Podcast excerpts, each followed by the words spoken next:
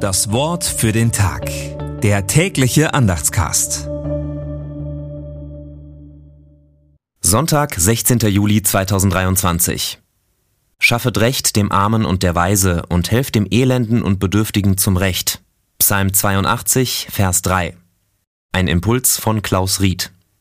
Auf den ersten Blick fällt es nicht auf, aber auf den zweiten. Der Aufruf im Psalm 82 richtet sich nicht an die Armen oder die Bedürftigen, sondern an einen oder eine einzelne Arme, einen ganz bestimmten Bedürftigen.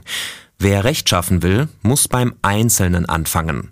Oft ist in der Politik davon die Rede, dass man pauschal den Armen helfen müsse. Aber jede Hilfe ist nur dann gut, wenn sie konkret bei einem Einzelnen ankommt. Deshalb sollen wir uns nicht überfordern lassen, immer allen helfen zu müssen. Es genügt ein konkreter Mensch, dem wir zu seinem Recht verhelfen. Das Wort für den Tag. Der tägliche Andachtscast.